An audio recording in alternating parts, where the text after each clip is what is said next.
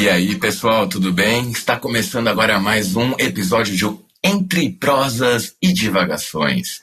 E eu aqui mais uma vez, retornando de um, uma, duas semanas, quase um mês sabático do podcast, mas por uma boa razão. Fábio Bolliger. Tudo bom, pessoal? Como é que vocês estão? Bom, já para começar a explicar a minha ausência, é, no caso, eu tive um pequeno contratempo chamado mudança. Eu saí do Brasil, agora me encontro residindo em Portugal, na cidade do Porto, onde iniciei o meu mestrado aqui nessa maravilhosa cidade. Foi, foi difícil chegar, ainda mais em tempos pandêmicos, mas jamais abandonaria vocês e ainda mais o Danilo, porque coitado, ele não consegue nem ligar o computador sozinho. Tive que pedir ajuda à namorada dele, ele não sabe disso, mas também não precisa saber. E por falar nele, Danilo Sanfelice, aonde é que você se encontra, meu amigo? Por favor, se apresente aqui. E, e qual é o tema do episódio que o pessoal já leu quando deu play? E aí, pessoal, bom dia, boa tarde, boa noite e boa madrugada a todos vocês, especialmente boa madrugada, como eu sempre digo. É, duas coisas a falar do, do Fábio. Primeiro que sim, eu sou péssimo com tecnologia, inclusive eu não conseguia, como eu troquei de computador, agora é Apple, né? Eu não conseguia dar o, copiar o link, né? Então, porque é outro sistema, né? Daí o meu o Ctrl C, Ctrl V não funciona. Eu não sabia copiar o link para mandar para a galera, para participar da, da gravação. E a Josi, de fato, que teve que me ajudar. Então, o Fábio me zoou sem querer, ele estava certo. Eu não sabia fazer os negócios direito aqui. É, o tema do episódio de hoje é sobre a Argentina, então a gente vai fazer um, uma análise histórica da Argentina, óbvio, sem, sem demorar tanto para não virar um xadrez verbal, e também falar sobre peronismo, que é um ponto muito importante da, da política e da história argentina, e por fim falar sobre, sobre o atual governo, como o atual governo de Alberto Fernandes está lidando com a pandemia e essa crise que surgiu nos últimos, nas últimas semanas do, do governo, também por conta da pandemia. Né? Então, esses são. Uh, o tema é Argentina, a política argentina estoura ontem e agora. Ontem e hoje. E quem é o convidado, Fábio? Bom, gente, eu também estou com um pouco de dificuldade, porque, né, estou morando em outro país, já tive alguns problemas com as voltagens, então quando demorar um pouco para falar é porque eu estou mudando o fone para o o, perdão, o fone de ouvido para o microfone. E como o Danilo já bem apresentou o tema, é, não, não foi uma. Aliás, só um parênteses, não foi casual. Eu sei, conheço a personalidade de Danilo há quase 10 anos, sei como ele é tão bom em tecnologia. É um mau historiador. Mas, enfim, o Danilo já bem apresentou o tema, os conflitos recentes políticos que ocorreram na Argentina, né? É, Para quem acompanhou Uh, houve uma festa de aniversário da esposa do presidente Alberto Fernandes, no qual foi extremamente criticada e acabou se abrindo até uma brecha, uma crise in, é, interna do governo uh, entre a Cristina, uh, Cristina Kirchner e o Alberto Fernandes. E para isso, sem jamais decepcioná-los, nós trouxemos um argentino que está voltado justamente para essas questões políticas, militante político peronista, do Partido Justicialista. Eu vou até pedir perdão para ao Nelson, já está fazendo V de Vitória. É, que aqui nós estávamos falando em espanhol, o Danilo um portunhol às vezes, mas vou apresentar aqui o nosso convidado. Ele é da província de Buenos Aires, da cidade de Pila, nosso querido Nelson Halgueri Moreno. Peço desculpas, pois o sobrenome dele é basco, então é um bocado difícil de pronunciar para o nosso, pro nosso linguajar lusófono. Mas tá aí, Nelson, por favor, se apresente, conte um pouco mais sobre você, o, o, e como você entrou dentro da política e como é que você entrou nesse buraco, cara? Oi, boa tarde. Boa... Aqui é tarde, né? Mas para você, boa noite. Boa noite. Ah, para mim já é boa noite. Sim, aqui a noite é às, às 8 horas da noite, às 20 horas, né? Pro Fábio, pro Fábio é quase boa madrugada já. Isso. Bom, como você falou, eu, eu moro numa cidade que se chama Pila há pouco, mas eu aqui trabalho com, como... Meu cargo é inspetor-chefe distrital. Acho que é como um secretário de educação no Brasil. Né? Eu sou a máxima autoridade de educação no, na cidade, né? E, bom, eu sou militante, peronista, de família e também por decisão. Decisão se fala. Eu peço desculpa por algumas palavras que eu, eu geralmente não falo português. Então, há muito que não falo também. E eu milito, sim, há muito tempo. Eu militava numa agrupação, se chamava eh, Movimento Evita, sim, pela Eva Perón. E, e depois, eh, quando eu mudei para essa cidade, eh, comecei eh, a militar novamente no Partido Justicialista, porque o, justicialismo tem muitas, eh, co como vocês falam, muitas aristas, não sei se falam assim. Vertentes. Como? Vertentes. Tem muitas vertentes, né? Mas todas vamos por um caminho, caminho eh, só, né? Que é justamente a justiça social, que é eh, que, que não é casual que que que João Domingo Perón seja essa pessoa e que que que mudou justamente, né? Eh, eh, a história da Argentina. Então, eu, bom, eu trabalho disso aqui na educação. É, como falei, eu milito há muitos anos. Também, nos, muitos anos, militei num sindicato, vocês falam? Sim, num sindicato. E, então, bom, comecei desde novo, sim, na, na escola. Na escola, no centro de estudantes, não sei como vocês falam, centro de estudante. E... É, acho que seria como centro acadêmico dentro das universidades, não? Tá bom. Bom, aqui, aqui a gente tem centro de estudante com centro acadêmico desde o ensino médio. Como os, os grêmios, né, que não, não são tão comuns hoje em dia, mas existem ainda os grêmios escolares, né? São organizações dentro da escola. Acho que é isso, né? Como um governo dentro da, da escola, que tem um presidente, um vice-presidente, que são todos eh, estudantes. Era muito comum num, algumas décadas atrás no Brasil. Hoje em dia é um pouco menos, mas existe. Existem, uhum. e, especialmente nas escolas públicas. Tá bom. E, bom, comecei ali. Depois, quando eu estudei no nível terciário, que vocês não têm, vocês, vocês têm ensino médio, depois a universidade, né? Aqui a gente tem um nível intermédio entre o ensino médio e a universidade que chama terciário, né? Então, eu depois estudei para ser professor e agora estou finalizando meus estudos universitários, né? Esse ano, em dezembro, vou, vou finalizar. Mas foi, foram muitos anos de, de militância, militância. Continuo ainda aqui nessa cidade. Eu trabalho muito com, como vocês falam, eh, o prefeito né? Que aqui a gente fala intendente. Eu trabalho todos os dias com ele e com todas as áreas do, do município, Da, da prefeitura. E, então, voltando né, para o peronismo, para o justicialismo, que tem todas essas vertentes,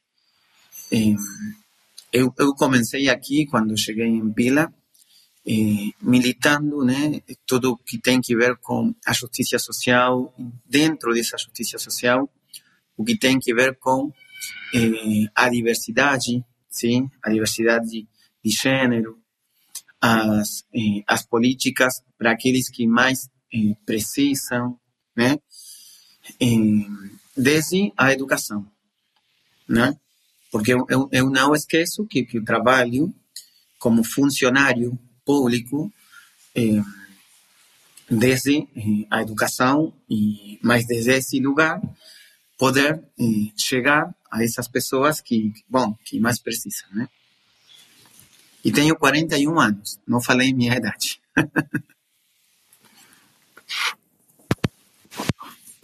Quarenta e um com um cara de 32, né? Bom, obrigado. Bom, já está feitas as apresentações, nosso querido Nelson, um defensor da educação, então acho que vocês já conseguem ter uma, uma, uma pequena noção né, do espectro político dele, da origem. Uh, e agora, sem mais delongas, vamos já então partir para o que como começou a Argentina, né? Porque é, eu acho que o Danilo lembra das aulas que a gente teve na faculdade sobre a, sobre a Argentina e, e, acho que foi o país que foi mais difícil a gente conseguir compreender, porque a formação do Estado argentino é bem complexa. Se você acha que o Brasil foi difícil, você não, meu amigo, você não sabe o que foi a Argentina e a briga entre os unitários e federalistas. Então, sem mais delongas, palavra, eu passo a palavra para o nosso querido Danilo, onde ele vai comentar um pouco mais sobre como começou a Argentina e como chegou ao peronismo. Pois bem, pessoal, eu, isso é curioso que o Fábio falou. Na, na faculdade, eu lembro que a gente teve essa aula, algumas aulas, eu achava a coisa mais difícil do mundo. Hoje em dia não acho tão difícil, mas óbvio, né? Porque estamos mais maduros e tudo mais, então a gente tem uma percepção mais, mais uh, madura mesmo do, do, do todo. Um, então vamos, vamos e, e, o papel do, desse episódio, desse podcast também é, não é ir tanto a fundo, assim, né? Então a gente vai passar pela história, passar pelo, pelo, por, por todo esse período, mas sem deixar uma coisa monótona e chata, porque justamente é um é podcast. Né? Se estivéssemos dentro de, um, de uma aula de universidade, a gente podia entrar um pouco mais. E também não somos o xadrez herbal, né? Não temos cinco horas disponíveis para fazer o episódio, então tem que encaixar tudo isso em uma hora e meia. Então bora lá. Uh, Vamos iniciar então com o processo de independência no, do, da, da Argentina, é, que é um pouquinho diferente do, do o início ali né, do processo, o, o stopin, digamos assim, ele é um, um pouquinho diferente do que aconteceu nos demais países uh, da colonização espanhola, porque o, o, o o fio condutor, né, o, que, o, que, o que fez despertar os, o, o, o, início do, do, desse processo é em 1806 e não em 1808, como os demais países, uh, quando ac acontecem as invasões britânicas a Buenos Aires e a Montevideo, e a Montevideo em 1807. Uh, ah, os, os, ingleses governaram, portanto, a Buenos Aires por poucos meses. Só que esse, essa invasão e essa disputa pelo território fez aumentar o sentimento daquele povo uh, contra os espanhóis. Por quê? Muito simples, é porque você já, já tinha um pensamento, evidentemente, que almejava uma independência cada vez maior, primeiro por pequenas conquistas, mas depois por uma independência de fato da região. Uh, e daí vem outro, outro povo é, europeu e ocupa mais ainda a região, né? Então é uma nova violência, né? Então faz despertar, e, e, com conflito, né? Um conflito armado, então faz, é, faz um, com que desperte um sentimento é, de, de, independência muito mais forte e muito mais imediato do que estava é, se desenvolvendo até então. Então, o que diferencia um pouco a Argentina e também o Uruguai dos demais países é, da América Espanhola, né, da colonização espanhola, é justamente essa, essa nova invasão, essa nova violência que essa região sofre que acelera esse processo.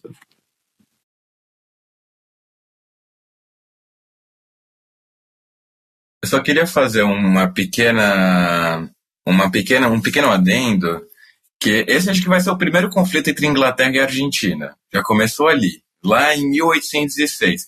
E uma outra questão que eu acho que é interessante ser mencionada, que é, a região da bacia do Rio da Prata, tanto do lado uruguaio quanto do lado argentino, ela sempre foi muito cobiçada por causa do porto do, de Buenos Aires, sempre foi uma transis, é, transição de matérias de matéria, matérias-primas importantes, tanto que se você parar para reparar no nome, bacia do Rio da Prata, onde se é, é toda a prata que era retirada de Potosí, na Bolívia, descendo o rio, chegando até Buenos Aires, onde se fazia de fato o comércio. Então já havia um interesse das potências, não só inglesas, mas também portuguesas e posteriormente brasileira, sobre o domínio dessa região, que era, era muito importante, era uma região extremamente estratégica para qualquer império da época, seja qual for. E isso já vai já dá um pouco o ar da graça de como é que vai se lidar posteriormente também, uh, pós, uh, pós-independência, de como que vão se organizar uh, politicamente essas regiões, porque a gente não, ainda no caso não podemos chamar de Argentina. Isso vai ser posterior, mas eu não vou dar spoiler porque isso é trabalho do Danilo.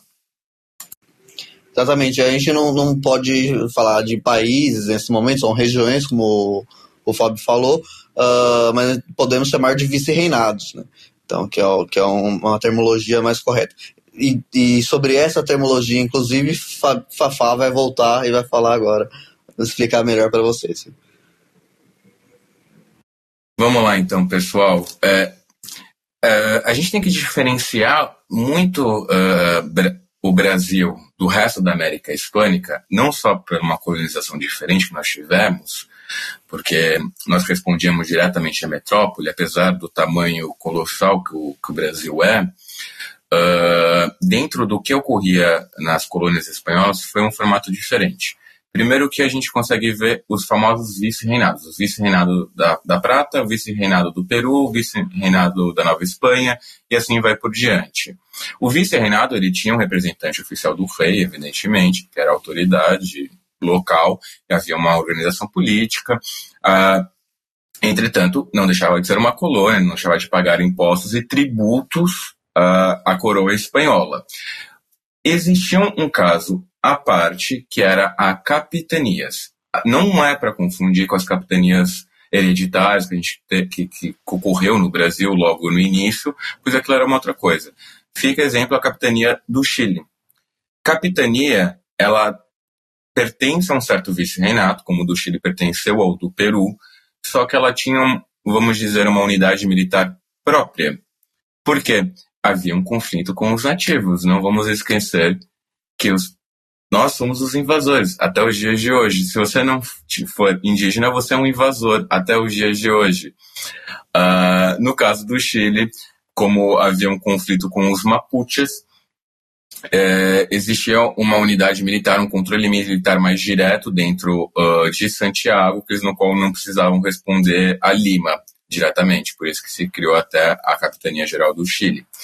Uh, no caso argentino, havia o vice-reinado da Prata, só que você olhar nos mapas da época, coloca no Google, você vai conseguir encontrar facilmente, você vai ver que a região da Patagônia, hoje o que corresponde a mais ou menos Neuquén para baixo, ela não estava mapeada, porque só foi ser de fato, entre aspas, colonizada posteriormente às guerras de independência. Isso já dá um, um, um parecer de como uh, a colonização não é uma coisa uniforme, porque a gente tem muito uma ideia, justamente, de que é, uh, a questão da colonização dos índios é anterior à guerra de independência, e no caso dos Mapuches, não. Então é basicamente essa diferença no caso, o Brasil já respondia diretamente a Portugal, sendo que as colônias espanholas elas tinham uh, os seus capitais próprios, claro que não deixavam de pagar tributos à coroa espanhola, e nisso uh, que justamente vai gerar as guerras da independência, justamente por causa de money, de dinheiro, de poder, é, é, sempre a mesma história, não importa, não importa a série que, ou filme que você esteja assistindo, é, sempre envolve essas duas questões. Mas isso também o Danilo pode explicar com muito mais sabedoria que essa pessoa que vos fala. Vocês sabem que eu e o Fábio enxergamos o mundo e a história a partir das questões econômicas, porque tanto eu e o Fábio somos da história econômica, né? Então, se tem um historiador da história social aqui ou da história cultural, os, cara, os caras vão xingar a gente. Mas como eu e o Fábio concordamos e somos da história econômica, eu tiro meu chapéu. É, e outro ponto também é que a história ela nunca é igual filme série assim, ela nunca é linear e bonitinha assim, ela sempre um, um emaranhado de coisas que, que não seguem exatamente uma lógica tão tão linear igual um filme, por exemplo, né, normal, ou, ou, ou, um livro, ou uma série. Essa ideia de dessa história muito linear, muito bonitinha, é uma, uma, uma ideia que a historiografia tradicional brasileira, por exemplo, que eu aprendi na escola, segue muito, muito hoje em dia nem tanto, mas até a minha formação escolar sempre seguiu, né? E é de fato um, um, um erro, assim, né? A história é bem mais complexa que isso. Mas continuando aqui, é, a diferença, então, é, é, os argentinos, né, que hoje entendemos como, como Argentina, uh, esse sentimento e o, o, agravamento do processo de dependência foi um pouco mais cedo, uh, mas ele, ele tem um, um, um, boom maior, né, tem um, um momento muito importante, e daí é, é, igual tanto na Argentina quanto no Uruguai, quanto nos demais países da América é, Latina de, de colonização espanhola, que é o que aconteceu em 1808 com a invasão napoleônica uh, na, na região ibérica ali e a abdicação, a abdicação forçada de Carlos IV. É, isso fez com que o Império é, Espanhol, para conseguir se segurar ali, para não conseguir, para não ah, desmoronar, ele teve que formar uma junta militar em Sevilha. Só que, evidentemente, uma junta militar formada às pressas torna esse Império Espanhol mais fraco. E isso é, serviu como um gás muito forte para os ideais de, de descolonização em toda a América Latina é, conseguisse ganhar um fôlego muito grande. Então, uh, esses vice-reinados uh, aqui da América Latina, nesse momento, a partir de 1108, passam a conquistar cada vez mais é, sua autonomia.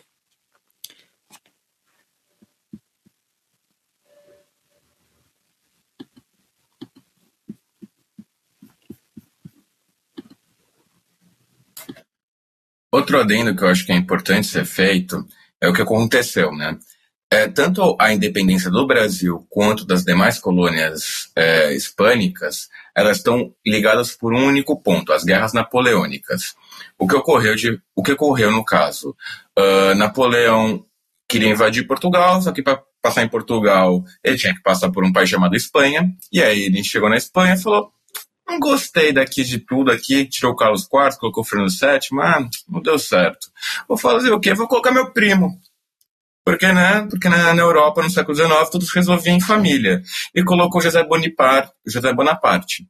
Quando ele fez isso, uh, as, uh, as colônias, no caso, nem vamos dizer as colônias, mas as elites crioulas, por assim dizer, coloniais, elas justamente uh, não concordaram com este ponto e declararam lealdade a Fernando VII.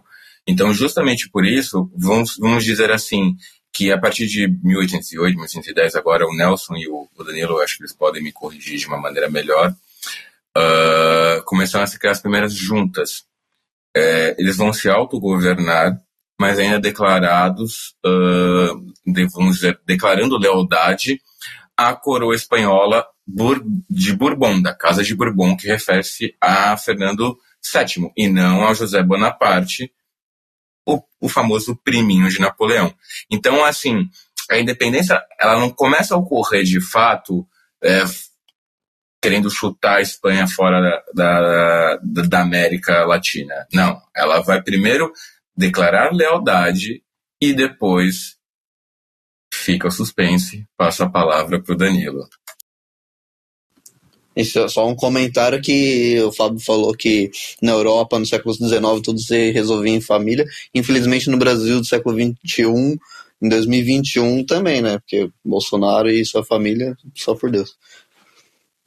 Agora, reclamações do atual governo brasileiro à parte, é, continuando aqui, uh, então, a partir desse momento, a partir, especialmente a partir de 1808, como o Fábio bem falou, uh, as, as regiões, que eu acho uma palavra melhor do que vice-reinado, as regiões latinas, é, elas começam a ter uma autonomia maior, cada vez maior, cada vez mais incisiva, e em 25 de maio de 1810, um dia muito importante na Argentina até hoje, uh, acontece a Revolução de Maio, com, com cabildo aberto, com o qual o legislativo de Buenos Aires acaba tendo poder ao invés do vice-rei, que foi deposto nesse mesmo dia. Então, 25 de maio até hoje é uma data importante na Argentina, comemorada porque representa é, o marco inicial da independência do país.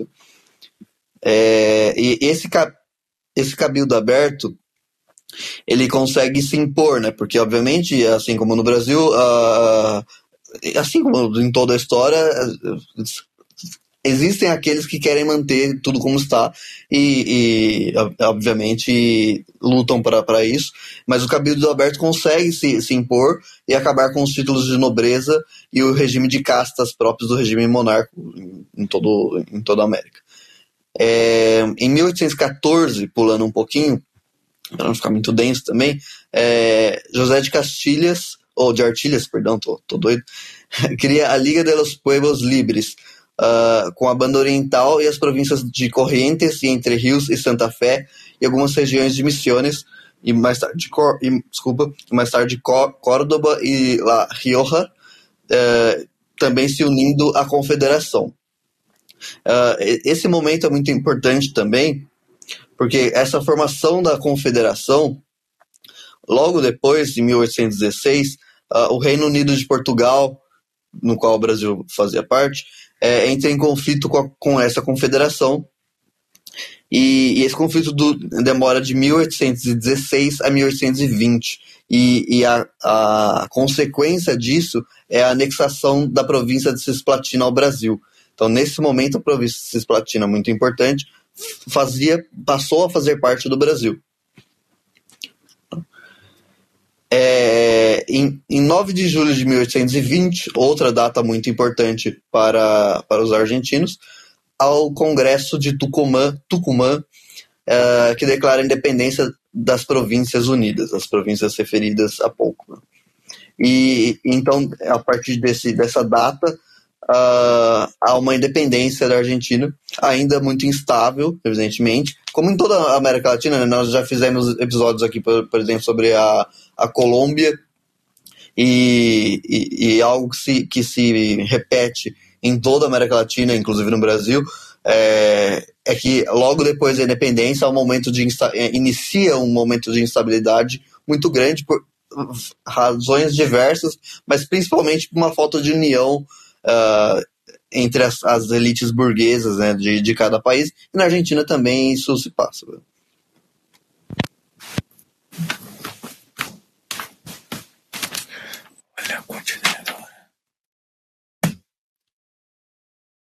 Então, né, gente, como o Danilo já conseguiu muito bem explicar, a, as, os processos de independência eles não vão ocorrer de uma maneira assim como a historiografia oficial, a historiografia antiga, melhor dizendo, dizia, como uma coisa única, que o, o povo se uniu, não. Ela parte principalmente das elites políticas, econômicas locais, né? No caso, o, como o Danilo mencionou, o José Artigas, que liga, uh, que cria a Liga dos Pueblos Livres, que é já vai ser um contraponto, que eu acho que até o Nelson também depois poderia até explicar com, com, mais, com mais riqueza de detalhes, com Buenos Aires. Porque José Artigas, ele é o libertador do Uruguai. O Danilo mencionou, mas acho que por uma confusão de nomes, é, e para quem não conhece a história sobre esse fascinante lugar chamado Bacia do Rio da Prata, José Artigas, ele era de, da banda oriental. A banda oriental é como nós conhecemos, o Uruguai, e quando depois dessas brigas entre a coroa espanhola e a coroa portuguesa, a coroa portuguesa posteriormente, Dom João VI, né, já que havia levado o Brasil à categoria de Reino Unido, do, eh, de Portugal e Brasil e Algarve, uh, conquistou esta região, a banda oriental, Posteriormente, transformou o nome para Cisplatina, que está ao outro lado do Rio da Prata, esse é o significado né, do, do nome, e, e, se permanecerá assim até, se não me engano, 1825, quando vão ter a Guerra da Cisplatina, já no então Império Brasileiro, ou na historiografia hispano-americana, Império Luso-Brasileiro, uh, no qual um acordo entre uh, as Províncias Unidas do Rio da Prata, o Império Brasileiro e a, Inglaterra, com o intermédio de uma certa família Rothschild, depois, se vocês quiserem procurar, coloca no Google, vocês vão ver várias teorias conspiratórias que qualquer bolsonarista ama escutar é, sobre essa incrível família que, na verdade, criou o Uruguai. É, Para quem já conhece um pouco, só um parênteses aqui, um fun fact. É, Para quem conhece o Uruguai e a Argentina, repara que eles não têm uma diferença muito de sotaques, têm mesmo os hábitos culturais, a bandeira é parecida, por sinal, o sol que aparece tanto na bandeira de um como no, no do outro é o Sol de Maio, que é justamente referente a essa revolução que o Danilo havia dito, né, é, de maio. E é isso, fecha parênteses, retorno a palavra ao Danilo.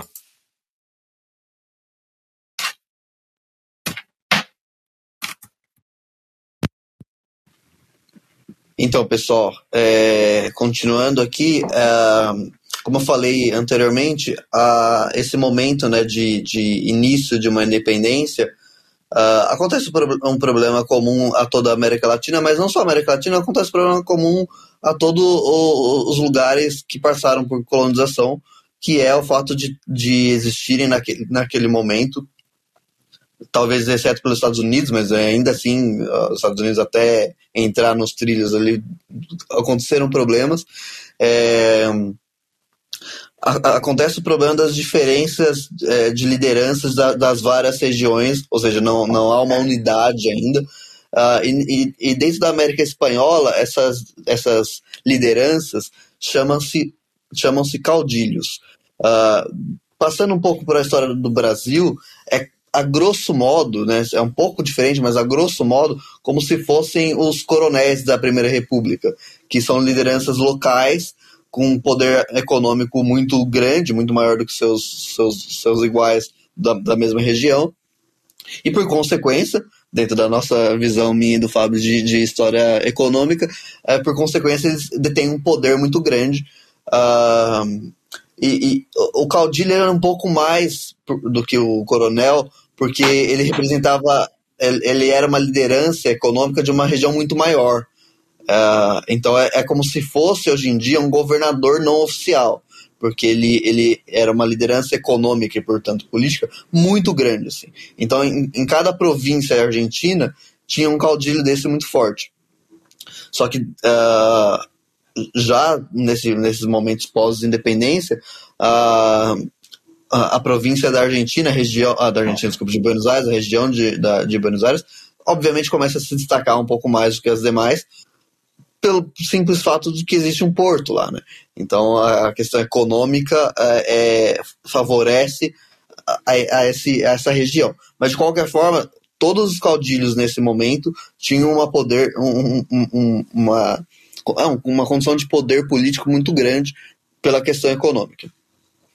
É, em 1824 é, é convocado o Congresso Geral da Constituinte, Constituinte perdão, é, com o objetivo de criar uma Constituição para a Argentina. No mesmo ano, há o início do conflito da Cisplatina é, com o Reino Unido de Portugal, e, e, e naquele momento, né, na, na, naquela região que a gente acabou de falar, que nesse momento fazia parte do Brasil, e durante esse conflito acontece a independência do Uruguai, que o Fábio tocou no assunto.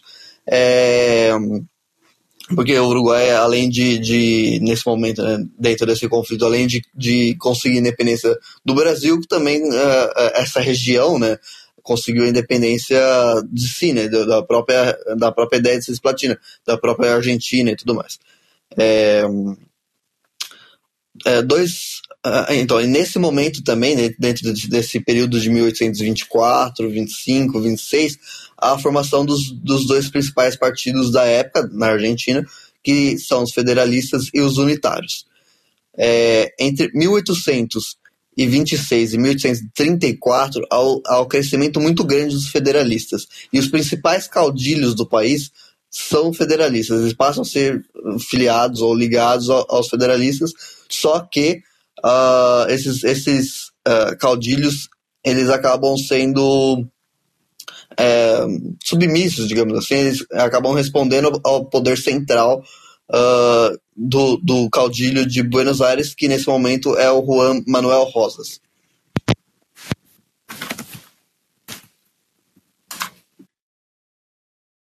Então, né, gente, é, o que o Danilo falou, acho que é, é, é, a parte, é o motor principal de toda essa questão da formação do Estado argentino, porque ele vai ser separar entre os federalistas, onde as outras províncias, como Santa Fé, Misiones, Córdoba, ele, La Rioja, eles vão querer um sistema mais federalista, enquanto Buenos Aires vai querer ser mais unitarista.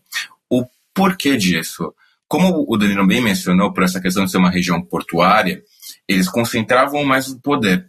Só que para as demais províncias fica indiferente para eles. O que eu quero dizer com indiferente? Imagine assim: você tem uma produção de cana-de-açúcar, que é um ótimo exemplo para brasileiros. Para você pagar impostos para a coroa espanhola ou para Buenos Aires, não importa. A vida de fato não muda nesse sentido para eles. E o Danilo, acho que invocou uma figura muito importante da história argentina, controversa, e até gostaria de chamar o Nelson para o debate com relação a essa questão, que é o, Juan Manuel Rosas, que pelos meus contatos argentinos já percebi é, que ele foi uma figura muito controversa, porque ele caiu, é, vamos dizer, em desuso a figura dele, caiu na desgraça na, na historiografia, e posteriormente ela foi recuperada. É, Nelson, o que você poderia me dizer sobre a figura do Rosas e a importância dele para a história argentina? Bom, como o Danilo falou e você estava falando, Fábio, o Rosas foi, aqui a gente fala, o restaurador, né? Então, ele eh, mudou o jeito de fazer política aqui na Argentina. E o Rosas eh, foi um caudilho, caudillo, vocês também falam, um caudillo. Um caudilho no português brasileiro. Tá bom, tá bom. Eh, ele, ele, ele, a gente fala o, restaura, o restaurador das leis, el restaurador de las leyes, ¿sí? Das leyes, no sé. Eh, porque ele eh, no seu governo, ele eh, tenta fazer essas mudanças das leis, tenta eh, imponer, impor, impor, impor esse jeito, esse jeito de governo que que que é que é por isso mesmo que tem como muitas brigas com outros caudilhos, né? Porque ele queria se imponer, impor eh, com outros. E com isso que vocês também falavam, né? Com o Buenos Aires como central, sim, como um lugar central da economia, como um lugar que eh, de, desde Buenos Aires, né? Eh, que, que tinha esse porto tão importante, eh, ele, ele queria e, e, ele pensava justamente nessa centralidade, né? E, eh,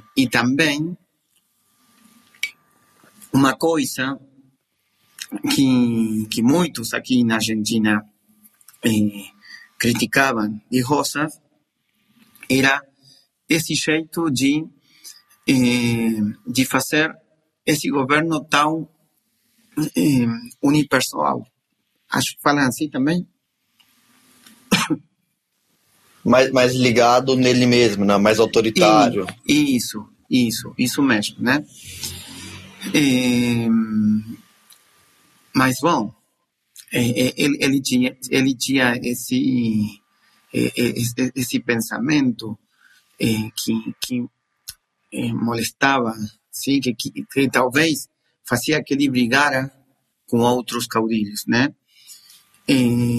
Mas tinha uma personalidade que que tinha uma resposta dos outros caudilhos que que muitas vezes bom eh, faziam o que ele queria, né?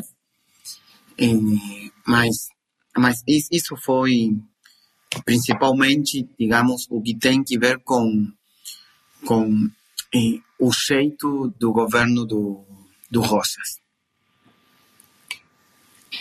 Sim, exatamente. Inclusive, essa, esse descontentamento que o Fábio trouxe e que o Nelson comentou muito bem, uh, ele, esse descontentamento aumenta profundamente durante toda a década de 1840. É, e, e diante disso, em 1852, a província de Buenos Aires se separa do restante do país uh, depois de uma revolta local e permanece separada, permanece independente, digamos assim, até 1859. Então, por sete anos, Buenos Aires se separou da Argentina e, e, e, e só volta depois de um novo conflito em 1859. É, nos anos que a Argentina ficou uh, sem a província de Buenos Aires, a capital do país foi uma cidade com nome até então brasileiro, entre essas, hoje em dia brasileiro, né? Uh, que é a, a, cidade de Paraná, na província de Entre Rios. É a capital. Uh, é a capital. Capital, exatamente. Entre Rios. Ah, sim, é, a capital de Entre Rios. É, é que Paraná é o rio, na verdade, é, né? Que, que faz justamente a divisa entre o Brasil e a Argentina. Pra, uh, por exemplo, para quem não sabe um tanto de geografia, uh, a ponta do estado de São Paulo ali no norte ela é feita por rios, entre elas o Rio Grande, e o Rio Grande justamente desemboca no Rio Paraná, que vai dar até a cidade de Buenos Aires. Uma pequena usina elétrica chamada Itaipu, justamente está no Rio Paraná ali. É, depois acho que se alguém se eu estiver falando alguma besteira, por favor me corrija. Mas justamente estava ali. Tanto que teve um problema muito sério na, com a construção do Itaipu, que a Argentina não queria que fosse feita, porque Itaipu, se abrisse todas as comportas, poderia inundar a cidade de Buenos Aires, porque Buenos Aires é o Pampas, é, uma, é, é algo plano, reto. Se você jogasse uma grande quantidade de água na, é, das comportas, literalmente inundaria a cidade de Buenos Aires. Hoje já foi feitos projetos que evitariam que isso ocorresse, mas foi uma questão que chegou a ser um tema polêmico na época. Mas perdão, Danilo, por favor, Desculpa interromper a sua linda fala, meu amigo. Não, fique à vontade. Somos um podcast democrático e aberto. E, obviamente, você sempre interrompe com muito conteúdo. É, então, é, é, um marco muito importante dessa, dessa mudança é que durante esses sete anos, durante esse período, a, foi feita então a, a, nova constituição do país e um marco muito importante foi é, a abolição da escravidão durante esse período. Uh, vale ressaltar então que esse período, esse primeiro momento da Argentina independente, como eu disse lá no início, é marcado por muita instabilidade política, uh, consequência direta da falta de projeto do país independente antes. Muito comum. A gente falou aqui sobre o Afeganistão algumas semanas atrás, e, e isso se repetiu lá também, porque uh, existia um anseio por independência muito grande, existiu a luta de independência muito forte, existia a conquista da independência, mas e depois? Depois eh, tinha cada, cada grupo pensando de uma maneira diferente, e por conta disso há uma instabilidade, uma falta de liderança, uma, a, a, e a questão econômica também.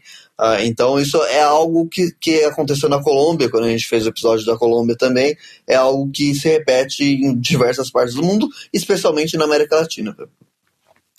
É, em 1876 é oficializada a Lei de Imigração e Colonização, que é a, a versão argentina do processo eugenista que aconteceu no Brasil também, que é o que depois da, da abolição da escravidão, é, você importa é, é, europeus, especialmente italianos, espanhóis, no caso do Brasil, portugueses, uh, para trabalhar na, nas terras, para trabalhar nas cidades, uh, por conta das ideias de, de que os, os trabalhadores, as pessoas brancas, eram superiores às pessoas negras e, no caso da Argentina, aos indígenas. Né? Então, a presença da a questão indígena na, na Argentina é muito, muito forte, muito, muito importante.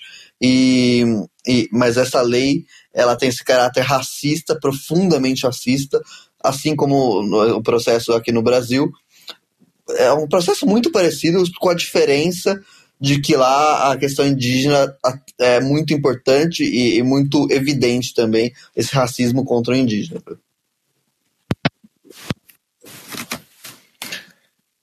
O que o Danilo falou, é, eu acho bem interessante, porque a gente consegue trazer para os dias atuais. Houve uma cena que ocorreu não, não faz muito tempo, justamente com o presidente da Argentina, Alberto Fernandes, onde ele comentou que uh, os brasileiros vinham da selva e os argentinos chegaram por barcos. É, eu já vejo pela cara do Nelson que ele não está feliz com esse comentário.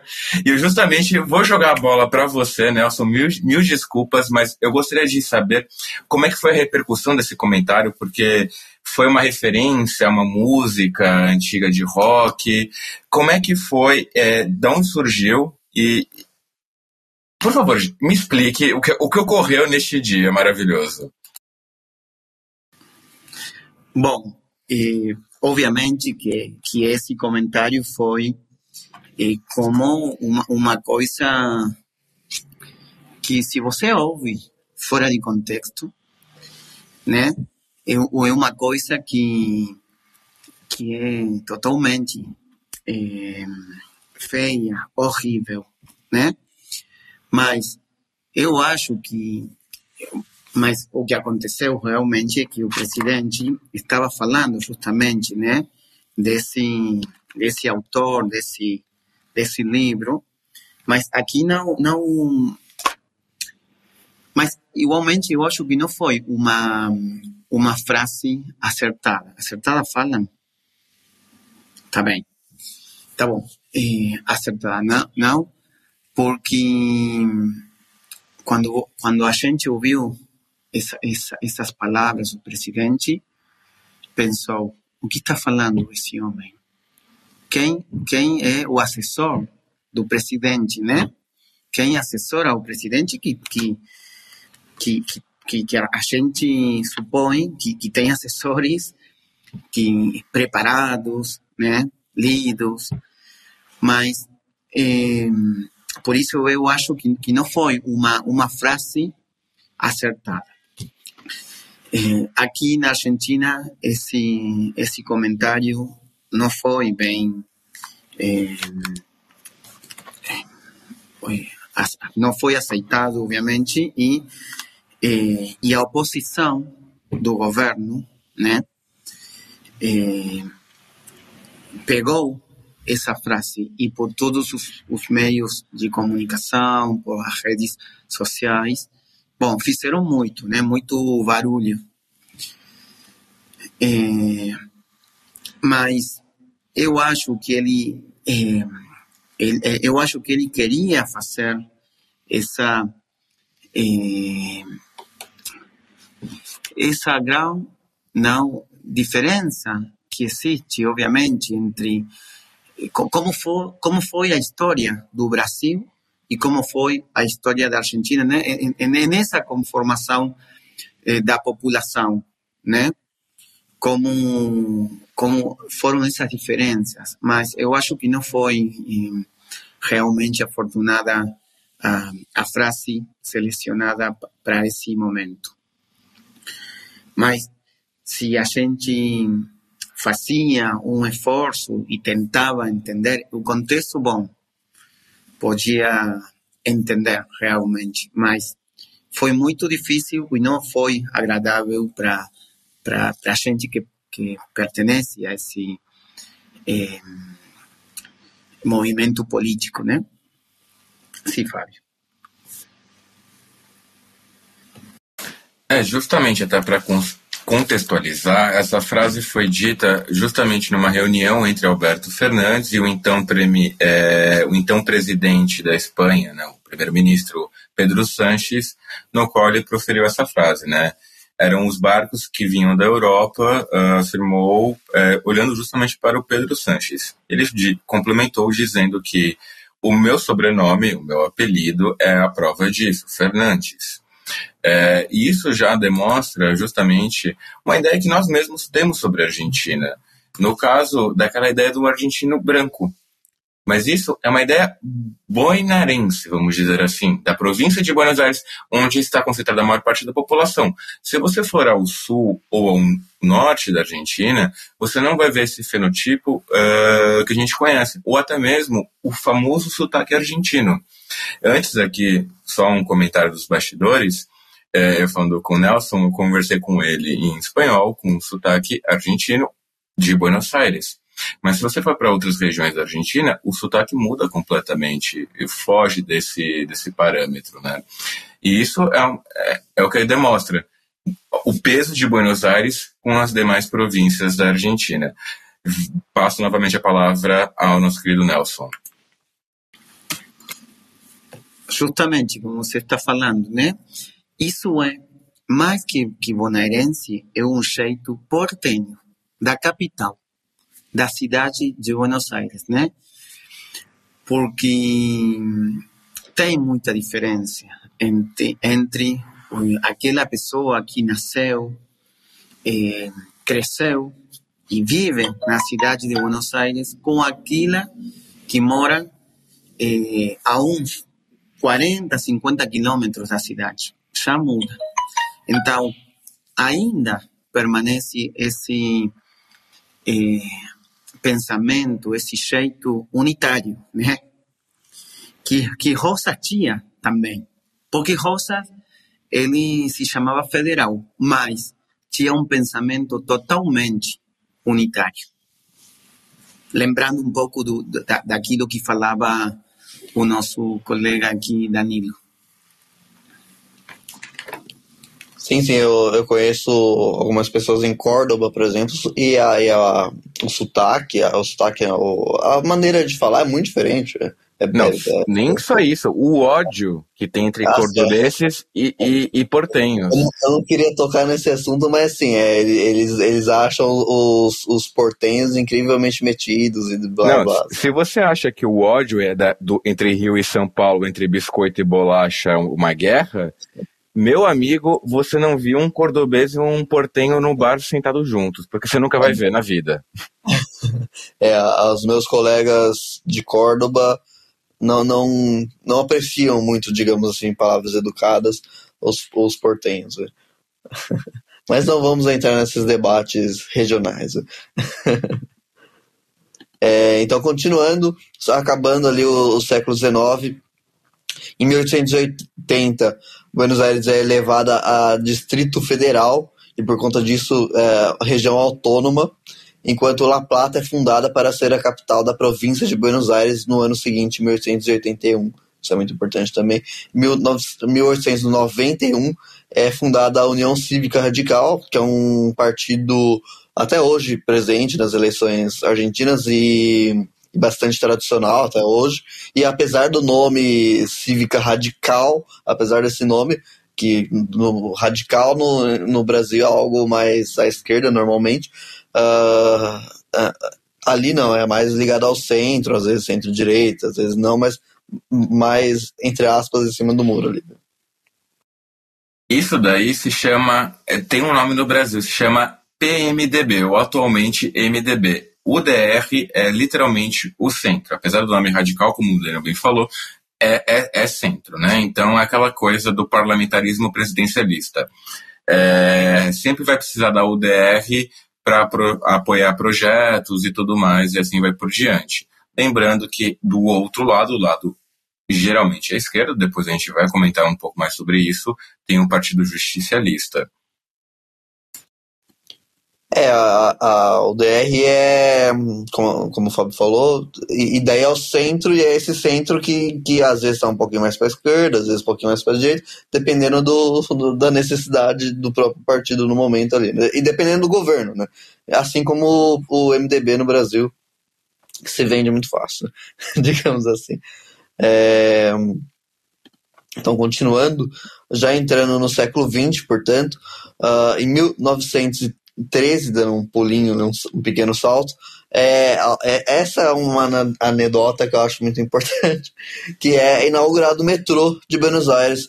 Que eu, eu coloquei isso assim, porque não tem importância política nenhuma, mas comparando com São Paulo, pelo amor de Deus, né? Buenos Aires inaugurou o negócio 50 anos antes da gente. Coisa impressionante. E, e, a, e a rede é muito, muito mais precisa do que a nossa. E 50 anos antes, gente. Porque a galera fica, fica é, comparando com, com Paris, com, com Portugal, com Espanha e tudo mais. Só que não, a Argentina tá aqui do lado também e, e eles fizeram um pouquinho antes da gente. É Danilo, eu poderia fazer uma pequena contextualização? Pode, pode. Já, lá vai o cara defender, defender São Paulo.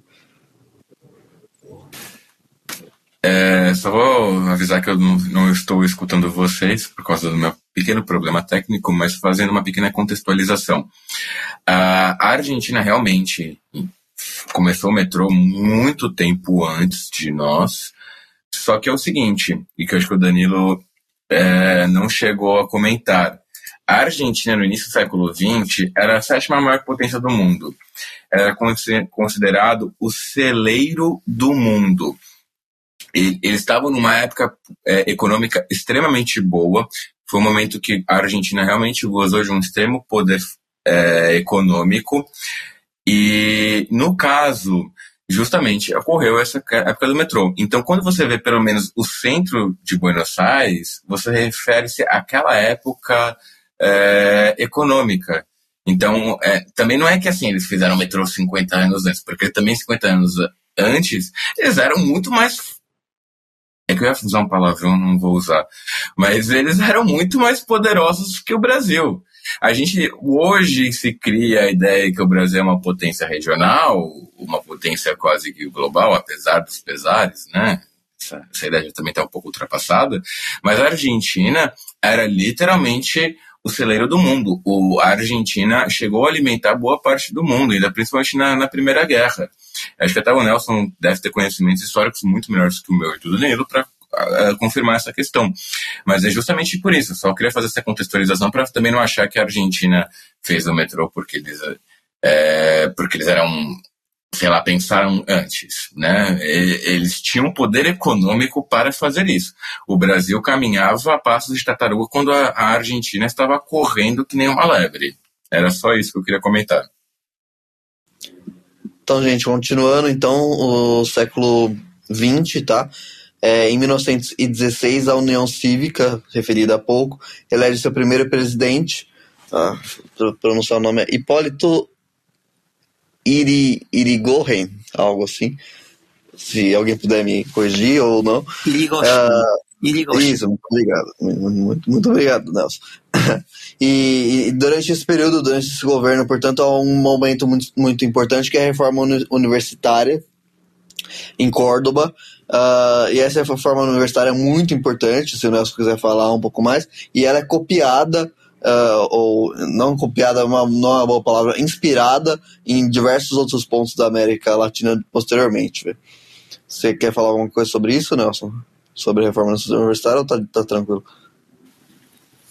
Sim, essa, essa reforma universitária, né, que, que não é casual justamente que aconteça em Córdoba, né?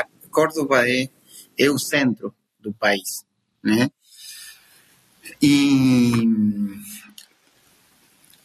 o que acontece justamente é que eh, em Córdoba existe eh, a maioria das universidades nesse momento, né? Quase todas as universidades eh, da época ficavam em Córdoba, né? Então, em relação ao contexto eh, regional, né? É que eh, o governo do, do Irigoyen eh, promove, promueve esse, essa reforma que, no, que, que mais, que, que depois, né, no, no governo do Perón é que, que se, se logra, não, não sei como falam, que, que chega à, gratuidade da universidade, né? Porque a conquista momento, seria em português. A conquista, isso, isso, isso. Mas é, essa essa reforma é um um dos dos é, acontecimentos que marcam, né, a educação do, do país. E marca porque, se vocês lembram, no final do, do século XIX, né, aqui na Argentina, chegam muitos, eh, muitas pessoas da Europa, eh, principalmente, né, migrando dos seus países. Então, aqui temos uma ola eh, de imigrantes muito importante. Então, o Sarmiento, né, que, que era presidente nesse momento, começa com eh, a lei de educação né, gratuita, eh, pública, que só chegava até o ensino, ensino primário, básico. Vocês falam básico? Ou primário? É, primário. Primário. Sim. E, eh, então, esqueci o que estava falando. Desculpa. Do, do, no Sarmiento, que, que até esse momento do governo Sarmiento era educação pública de qualidade só no, no, no ensino básico, e que com a chegada dos, dos europeus, deve ser, não, não, não continuou, mas imagino eu que, que se torna educação é, de, de, qualidade também a, a educação universitária, certo? Isso, isso, isso. Então, é, essa reforma né, que, que a gente estava falando é, da universidade, aquilo, é, a, aquela principal, né, é, valga a redundância, que, que pedia é, essa reforma, né, era que, que, que exista, pode ser, uma liberdade de cátedra, né? Que, que, que pudesse ter uma presença, não sei como falam, de que outras pessoas pudessem ter acesso justamente a essas universidades. Né? Fosse mais democrática para todos. Né? Isso. Isso, isso foi a, a principal, né? Que, que, que foi um, um, uma conquista, como você falou, Fábio, de, do, do, desse governo, né? De, de Irigoyen. É, bom, isso principalmente. Uma educação pública de qualidade a nível de universidade também. Sim. É, e isso é muito importante porque passou do, décadas, as décadas seguintes, essa, essa reforma passou a ser inspiração para várias outras em, em, todo o continente. Então é, é um, como se fosse um pioneirismo é, argentino em relação a isso. É, continuando, em 1932, ao primeiro golpe militar na Argentina no século XX. século XX tem muitos golpes militares na Argentina uh, e também há uma eleição fraudulenta, e o mesmo acontece em 1938. Então, essa década de 1930 e 40 inicia uma série de, de eleições com fraude e uma série de golpes e tentativas de golpes, especialmente militar. Uh, então, a, a, instabilidade política ela se agrava e tem um caráter é, maior agora, que, que é a presença dos militares dentro desse processo político, com a presença de golpes, né? Uh, que, que no Brasil acontece também. Na década de 50, no Brasil, por exemplo, tem duas, duas ou três tentativas de golpe militar frustradas, mas há, uh, acontecem as tentativas. Até nos anos 60, de fato, o golpe lograr êxito. Uh, esse processo na Argentina inicia uma, é, um, pouco, um pouco antes, décadas antes, então a partir de 1932 uma série de tentativas de golpe começa a, começa a acontecer e outros que, que de fato dão certo. Golpes que conseguem seu, seu objetivo final. É, então, nesse momento, exatamente nesse momento, começa a se destacar a figura de Juan Domingo Perón, secretário do Trabalho e Previdência, uh, e que tinha, como já foi falado aqui, grande apoio popular, especialmente dos sindicalistas. Uh, o governo, esse governo instável, mas autoritário, passa a, a persegui-lo e consegue prendê-lo. Só que, como eu acabei de falar, era uma figura já com uma aceitação muito grande, especialmente dentro dos sindicalistas, e, é, é, e também é um momento de hum, pós-guerra também, né? Então é um momento é, aí, né? Por exemplo, 44, 45, é o momento onde a, a, o mundo inteiro e também na América, na América Latina a ideia do governador autoritário passa a ser questionada. Né? Então, quando há essa, essa prisão arbitrária do Peron, a população sai bastante às ruas para intervir nisso, né? para conseguir é, tirá-lo da, da cadeia. E, e, e, é uma intervenção popular que dá certo. E nas, nas eleições seguintes, portanto, Juan Domingo Perón é eleito presidente da Argentina. E daí agora nós entramos num bloco importante, que é o bloco de, de Peron, de peronismo, que daí Fábio e, e especialmente o nosso convidado Nelson vão, vão discorrer bastante. Bom, então, pessoal, como o Danilo bem mencionou, o, o Juan Domingo Perón ele é literalmente um divisor de águas dentro da política argentina. Aqui no backstage, estava conversando com, com o Nelson, que o, o peronismo, dentro da visão dos, dos opositores, eles pensam que destruíram o país, mas ao mesmo tempo eles reconhecem que sem o peronismo não se faz política.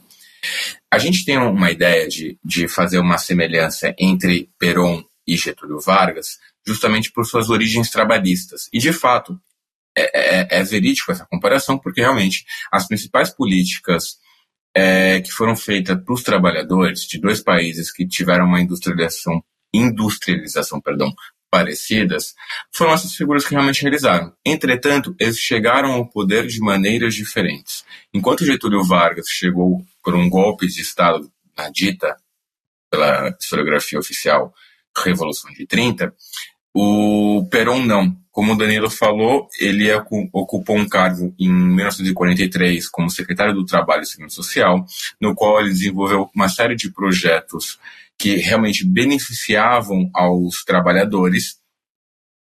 Essa política não vai ser muito bem, muito bem vista pelas autarquias é, portenhas, evidentemente a burguesia portenha, e no qual vão, no qual vão prendê-lo em 1948, em 1945, perdão, no qual vão destituí-lo do cargo uh, por meio de um golpe civil barra militar. Só que o que acontece? Uh, vai haver protestos liderados justamente por uma senhorita chamada Eva Duarte, vulga Evita, ou se vocês também preferirem, Madonna, fiquem ao, ao cargo do que vocês quiserem. E justamente por esse grande apelo social, Perón é libertado e no ano seguinte, 46, ele é eleito presidente da Argentina no mandato que vai durar seis anos. Dentro desse mandato, ele justamente, uh, se assemelhando-se com Getúlio Vargas, vai continuar com as políticas trabalhistas, com políticas de justiça social, com aumento do salário, do salário mínimo, décimo terceiro, folgas semanais, reduções de, é, de jornada de trabalho, aposentadorias, férias remuneradas. Então, para aqueles que acham que ficar defendendo políticas trabalhistas é babaquice, é besteira, tem o exemplo, né? Se hoje você tem férias remuneradas, é porque em 1940, na década de 40, se teve que lutar para conquistar essas, essas medidas. Ah, como, por exemplo, seguro médico, cobertura por acidentes de trabalho, tudo isso que você reclama do INSS foi conquistado ali, naquela época. A mesma coisa ocorreu com a Argentina. Aí já vejo o Nelson fazendo o V da vitória. E foi basicamente nesses fundamentos que surgiu a ideia do peronismo. O peronismo ele vai se oficializar dentro de um, um partido chamado Partido Justicialista, que a gente mencionou anteriormente, é um partido que existe atualmente. E aí que eu acho que começa a ficar confuso, e até vou chamar o Nelson para poder explicar um pouco melhor para nós, porque o, o peronismo ele, ele vai se tornar algo tão grande na Argentina, diferente do Brasil, onde o getulismo vai morrer, Uh, mentira, né? Ele continua até com o PTB do Roberto Jefferson, mas vai virar uma coisa maluca que não tem nada a ver com Getúlio. Getúlio está dando três voltas no túmulo atualmente. Mas o Partido Justicialista se tornou algo tão grande na Argentina, apesar das perseguições, uh, no qual todos vão se dizer justi é, peronistas, justicialistas. O melhor exemplo disso que eu tenho é o Carlos Menem que ele, é, é, ele, ele era do Partido Justicialista, ele se dizia peronista, mas ele era um neoliberal. Enquanto o Juan Domingo Perón nacionalizou várias empresas, o Menem vendeu elas. E quem vai cobrar de volta? Néstor Kirchner e Cristina Kirchner. Então, isso que fica estranho para nós, enquanto brasileiros, de entendermos o que, que é o peronismo de fato. E até, aliás, eu, eu passo a palavra para o Nelson para que ele explique como foi o primeiro mandato. Peço que ele faça uma pequena explicação sobre como foi o primeiro mandato e depois a volta de Perón, porque há uma volta, assim como o, Getúlio Vargas ele também volta ao poder. É, depois, se não me engano, vem a segunda esposa dele, né, a Isabela, Isabela Perón, que era espanhola, e depois a ditadura militar argentina como nós conhecemos, né, da, da Guerra das Malvinas. Uh, eu gostaria que você falasse um pouco sobre como foram os governos, per, é, governos peronistas do próprio Perón e como é que se define um, um, um peronista. Porque um neoliberal e, que vende as empresas e, e, depois um outro que compra e se dizem da mesma ideologia dá um nó na cabeça do brasileiro. E com a palavra, senhor Nelson. Bom, obrigado, Fábio. Bom, um peronista é uma pessoa que principalmente pensa na justiça social, né? Obviamente que essa pessoa que você nombrou, esse presidente dos anos 90, que aqui a gente não não nombra, né? Não não não diz seu nome, porque aqui a gente diz que que dizer o nome o nome dele é não sei, é como uma mala sorte. Uma sorte. Como é? É, em português seria azar. Isso, né? Aqui a gente fala cheta. É como é. É como, como que vai ficar mal se você não nombrar o nome dele. Então eu não vou nombrar ele. Mas o primeiro que vou falar é principalmente do, do governo de, de Perón, né? Esse grande líder que a Argentina conheceu nos anos eh, mediando né, os anos 40, 1946, principalmente quando eu gana as, as eleições com os 52% né, dos votos. Em junho, em junho de, eh, né, se, se eu não me engano, em fevereiro, eh, acho que foram as eleições, mas ele chega como presidente em junho de 1946.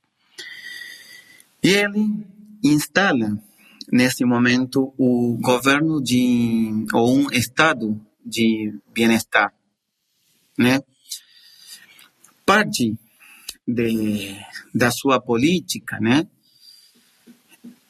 Ou mais que parte, eu diria, toda a sua política é pensando nos trabalhadores. Porque todos os governos são governos de bem-estar. A diferença, a grande diferença, é quando eh, esse governo decide ou define para qual parte da população ou da população, né, eh, eh, está dirigido esse bem-estar, né? Se para as grandes massas ou para aquelas pequenas ou aqueles pequenos eh, aquelas pequenas turmas econômicas ou aquelas que têm o poder econômico. Então, sempre os governos têm essa mirada de, de, de? Só que eh, Perón tinha essa mirada com o trabalhador. Você eh, falou há, um momento de, de, alguns direitos que a gente tem né? É, você falou é, das férias, eu poderia também contar dos direitos políticos, direitos culturais, sociais, que a gente começou, ou, ou, ou que, que ele decidiu, né, para a Argentina, para todos os argentinos. Então, ele, continuando com essa linha, ele funda esse grande ministério né, do trabalho. Né? E com isso, como também o, o, o Danilo falou, começam os trabalhadores a se organizar eh, nos sindicatos. Né? E, então, também eh, aparece a Confederação Geral do Trabalhador, a famosa CGT, começa né, nessa época.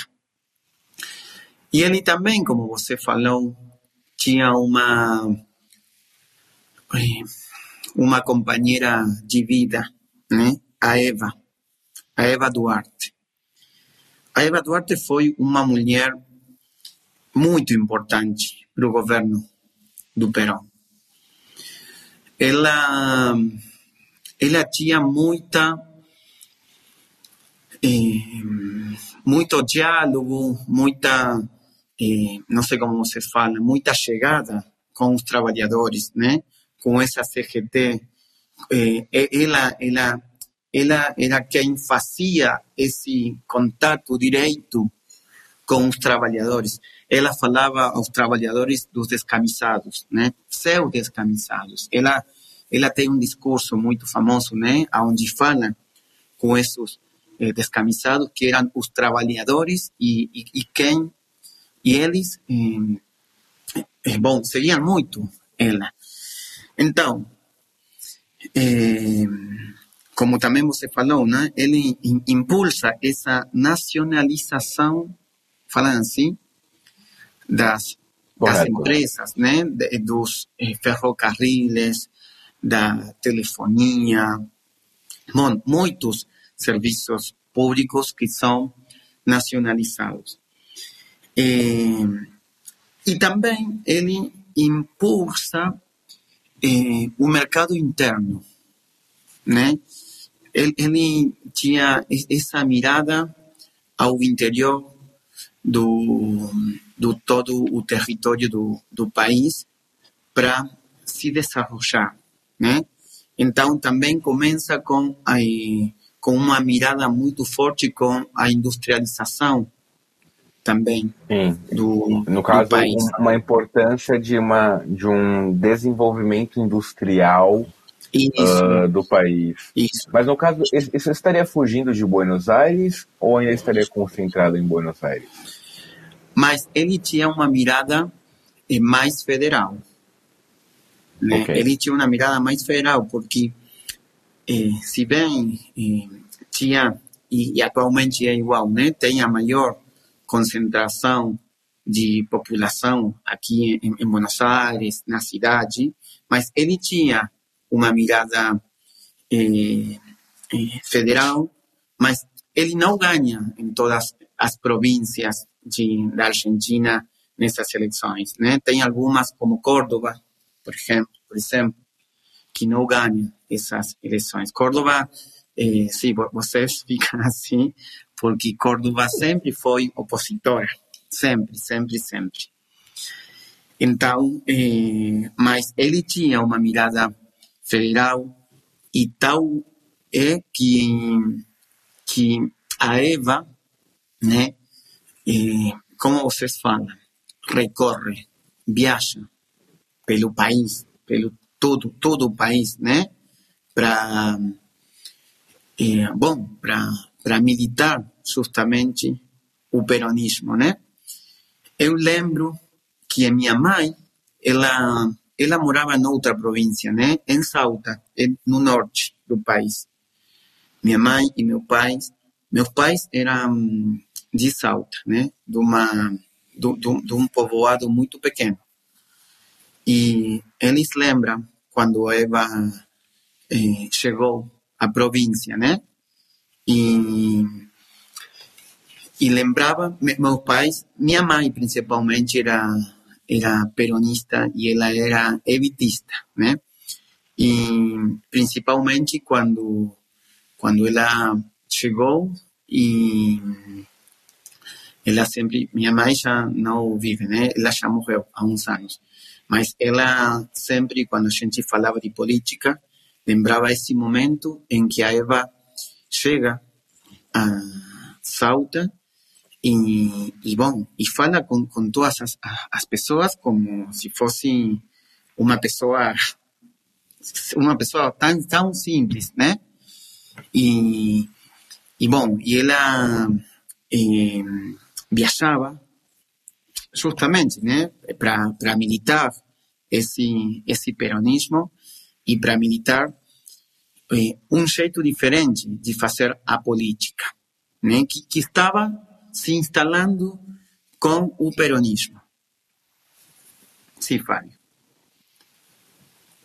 Não, no caso, é, duas questões que eu acho importantes a serem relevadas. Uh, primeiro, no caso, uma semelhança que ocorre entre os analistas com relação ao nazifascismo, justamente por uma sobrevalorização da pátria, de uma união parecida com a, o que ocorria na, na época dos anos 40 na, na, na Europa, e justamente até por, por exemplo, depois, quando vai ocorrer o exílio uh, do Perón, quando ele sai do poder, né, através de um golpe, uh, ele vai acabar justamente na Espanha, o que muitos dos críticos do peronismo acabam reforçando né, uh, sobre essa crítica. Sobre a sua visão do que, que você acha com relação a essa crítica, se você acha que existe de fato semelhanças por ser uma questão contemporânea do surgimento de ideologias, e, e, e, se você acha que isso pode ter sido uma, uma questão apenas do passado, por exemplo, que já se foi superada. É, bom, eu acho que ainda não foi superada, né?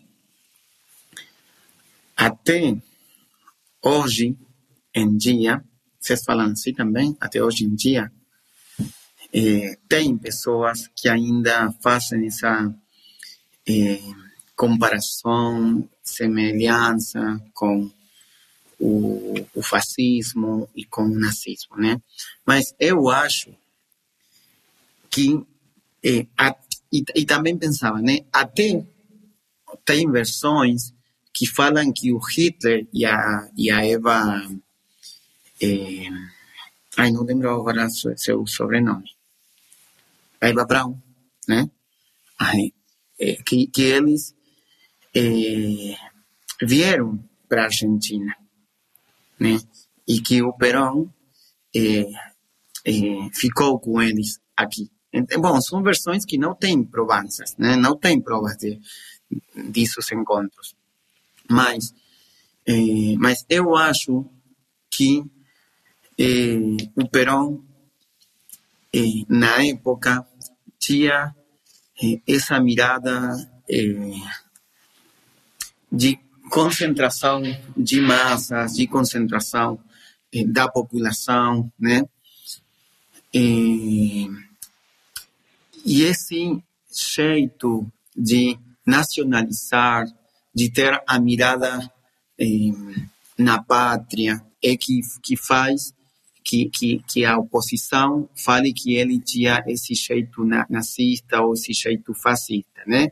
Mas também eu acho que ele, eh, como falo, eu acho que ele eh, faz também essa eh, ou esse jeito de, de, de política, ou esse jeito de, de governar, pensando também numa, eh, numa região, né? Desculpa. Pensando também numa região que eh, ele eh, tinha essa mirada do, da, da, essa união do, do Cono Sur, da essa mirada com, com eh, as alianças sudamericanas, né? Eh, mas eu acho que, que ai, não sei como falar português, que, que ele tinha essa, essa mirada nacional. Espanhol, pra, pra, como? Pode falar em espanhol, não tem problema. Não, eu acho que, eu creio, vou falar espanhol, né? Eh, eu creio que ele tem essa mirada de nacionalista, pensando também en ser dentro de, de Latinoamérica, ¿no? Justamente eh, una de las grandes eh, eh, potencias, ¿no? Con, de, dentro de la región, ¿no? y, también pensando en, en, el contexto. Pero bueno, hay muchas versiones, recién yo nombraba una, esta de, de, la mirada que tenía también él y también de, sus viajes a Italia, ¿no? Él, tuvo muchas visitas a Italia, a esa Italia de, de, Mussolini, en donde eh, seguramente desde en ese lugar habrá eh, percibido y habrá eh, vivenciado ¿no? lo que era este nacionalismo. Muy distinto, por supuesto, al existente luego cuando él llega al poder en Argentina. Pero principalmente porque a, esta nación, ¿sí? a nuestro país, era necesario eh, ampliarle los derechos, tanto políticos como sociales, como culturales. Entonces yo creo que, viene por ese lado, eh, con esta mirada nacionalista y que se piensa y que se lo compara justamente con e com Hitler. Sim, eu acho que, que o Nelson falou uma coisa muito importante e fazendo uma análise, uma, uma percepção histórica, nem falando, nem defendendo Peron ou atacando Peron, do ponto de vista histórico, trazendo o contexto geral da época, especialmente dos anos 30 e 40, é que se nós analisarmos dois, dois fatores muito importantes, que se nós analisarmos a, o sentimento de ser italiano, por exemplo, antes de, de Mussolini não existia. Não existia um sentimento de Itália dentro do povo italiano. Uh, existia de regiões, né? então o pessoal do sul, do, do, sul, do norte, do centro, cada um dentro da sua própria região se exaltava enquanto é, sua própria região. Uh, esse sentimento de, de pertencer à Itália existia no Brasil, no, no, na Argentina, no, na, nesses, nesses italianos que saíram da Itália, e daí o que unia eles uh, enquanto o mesmo povo, mesmo sendo um de Nápoles e outro de Milão, era que eles estavam no Brasil, ou na Argentina, ou no Uruguai, e, e, e falavam um dialeto parecido. É, diferente do outro argentino ou do outro brasileiro que era já visivelmente diferente. Então o que unia esse, esse italiano até Mussolini, é, até iniciar o período Mussolini, é, é, o, o, italiano se entendia como italiano fora da Itália, dentro da Itália não, existiam as, as diferenças. Mussolini uniu isso, porque precisava para construir a ideia de, de nação dele, uma nação forte, independente uh, da, do, dos, dos, da Inglaterra, por exemplo, da, independente da, da agressão econômica de outros países, uh, precisava dessa união dos, dos povos, uh, do, do, desses diversos uh, povos dentro da Itália, né? Então precisava dessa, dessa ideia de ser italiano, de orgulho à nação e tudo mais. Foi um, um, uma forma que o Mussolini encontrou, na minha opinião, longe de mim de querer defendê-lo, mas na minha opinião muito inteligente, de, de unir esse povo uh, naquele momento. E outro, outro exemplo que a gente pode dar que é o exemplo que mostra que é, é, o Peron usou é, desse, desse, desse caminho e é muito fruto da sua época, e não quer dizer que é bom ou que é ruim, é fruto da época, é que os, os comunistas também faziam isso.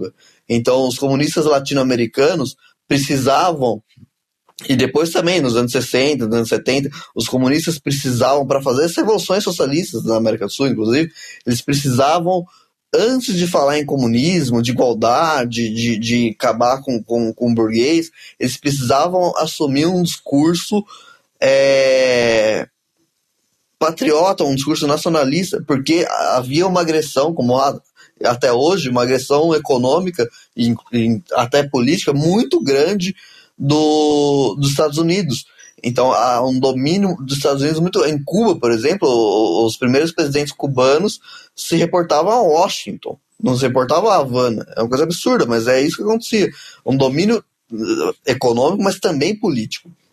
A United Fruit of America, que era uma empresa eh, dos Estados Unidos, dominava a, a, a, os serviços de luz em toda a América Central. Certo? Então há um domínio muito grande ali econômico. Então os, os, os pensadores socialistas, comunistas e anarquistas, por exemplo, uh, antes de falar em, em revolução, falavam em, em, nacionalismo. Porque era necessário falar, né? era necessário criar na, nessa população um, um sentimento de pertencimento e de orgulho àquela nação o mesmo me parece que acontece com, com Peron nesse momento e com Vargas no Brasil, uh, que, que dentro do contexto político da, daquele momento era necessário uh, trazer isso, né? Então é, eu, eu acho que é uma análise um pouco rasa achar que, que por conta apenas disso, por conta de apenas essa questão, é a, a, o Peron é nazifascista. Eu acho uma análise muito muito crua, sabe? Muito muito direta ali. É, é bom para oposição, mas para do ponto de vista histórico eu acho muito direto.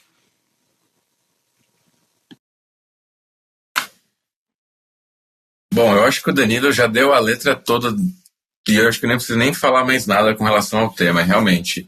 É, são questões de frutos da época, mas de qualquer maneira, é, a gente acho que não pode limitar a ideia do peronismo, que é algo muito maior, e é uma construção de, que vem ao longo dos anos. É, só para a gente é, dar continuamento e já tentarmos partir para a crise política que ocorreu atualmente, fazendo um, um rápido, uma, uma rápida realmente, é, não sei, uma pincelada sobre a história de Perón. Perón vai ter esse mandato, vai até mais ou menos os anos 50, depois ele sai do poder é, por via de um golpe que ocorre em Córdoba e faz com que Perón renuncie. Ele se exila na Espanha, de Francisco Franco, e fica lá até mais ou menos 1933. Ele retorna para um último mandato, só que em 1974 ele veio acabar por falecer no dia 1 de julho de 1974. E sua segunda esposa, tendo em vista que Evita já havia falecido de um câncer de útero, Uh, então, a atual Isabel Perón, no qual os argentinos não tinham uma certa simpatia pela figura, acaba se tornando presidenta do país e posteriormente destituída em 1906 por uma junta militar. Essa junta militar ficará mais ou menos até os anos 80, no qual vão realizar, vamos dizer, momentos ímpares da história argentina, primeiro pela Copa de 77, que há histórias fabulosas, que eu acho que isso pode ficar para o outro, pro nosso outro podcast, 10 faixas de divagação, sobre a Copa 77, sobre a pequena visita que eles tiveram ao vestiário do Peru. Isso são lendas do futebol moderno.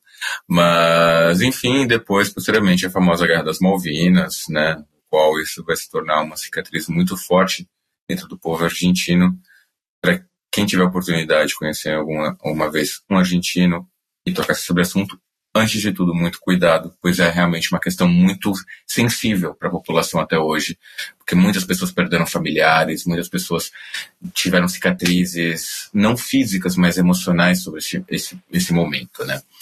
E, e já dando continuidade e dando a pós-redemocratização da Argentina com, com a onde vamos ter a política dos bigodudos, né? Que vai ser a FUNFIN e Sarney do, do Brasil, onde vai aproximar ambos os países, e a retomada do peronismo na Argentina. E aí, tendo esse, esse momento, eu, eu queria fazer a pergunta ao Nelson. Nelson, por que Carlos Menem é peronista, sendo que ele é um neoliberal e sendo que o peronismo tem uma ideia de justiça social, de nacionalização?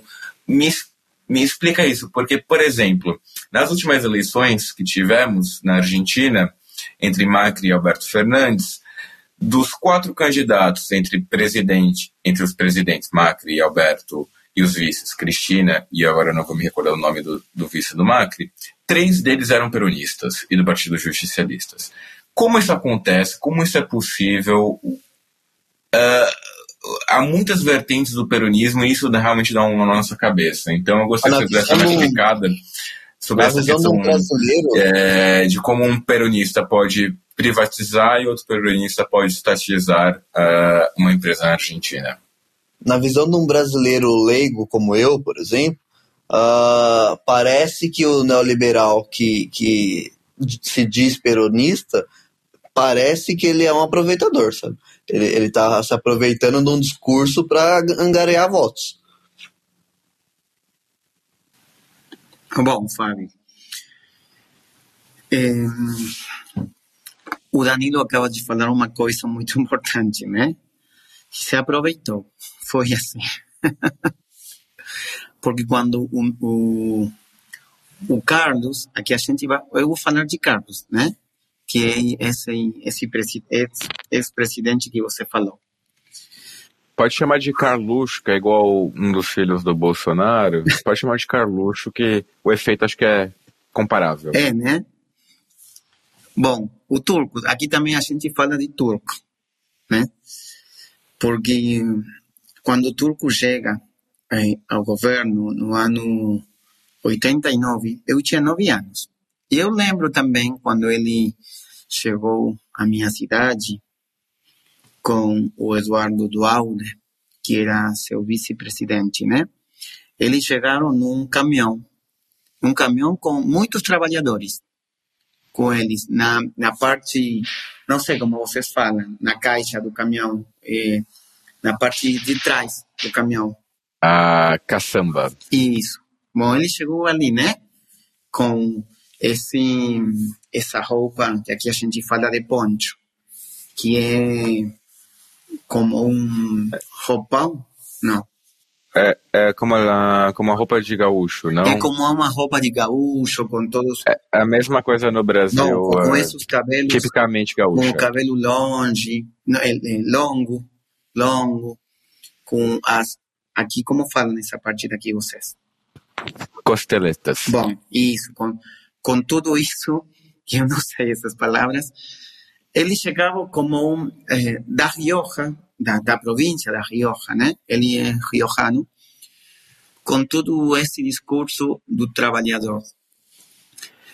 Eh, justamente, né, para eh, retomar algumas políticas do Perón e para eh, dar continuidade a essas políticas de, de, governo, de bem-estar, estado de bem-estar, pensando principalmente eh, nos trabalhadores. Mas eh, quando ele chega ao governo, ele chega com esse discurso, né? Mas da pouco começa, começa, como você falou, privatizando privatizando eh, algumas empresas, né? A comunicação, os ferrocarriles. Eh, bom, eh, a, bom, de, dentro das comunicações, os meios, eh, a, a, telefonia, eh, também o, aquilo que tem que ver com eh, a água, né? Muitas empresas que começam a se eh, privatizar, a, a, aerolínea de bandeira também, né? aerolíneas argentinas. Mas ele fazia uma, uma política de privatização de algumas. Ah, também uma que é muito importante é aquela de eh, que, a, que, a, gente tem agora a ANSES, que é o que tem que ver com os aposentamentos, né? Com, eh, aqui a gente fala de jubilação. É, no caso, no Brasil, seria aposentadoria. Isso, apos, aposentadoria. Isso.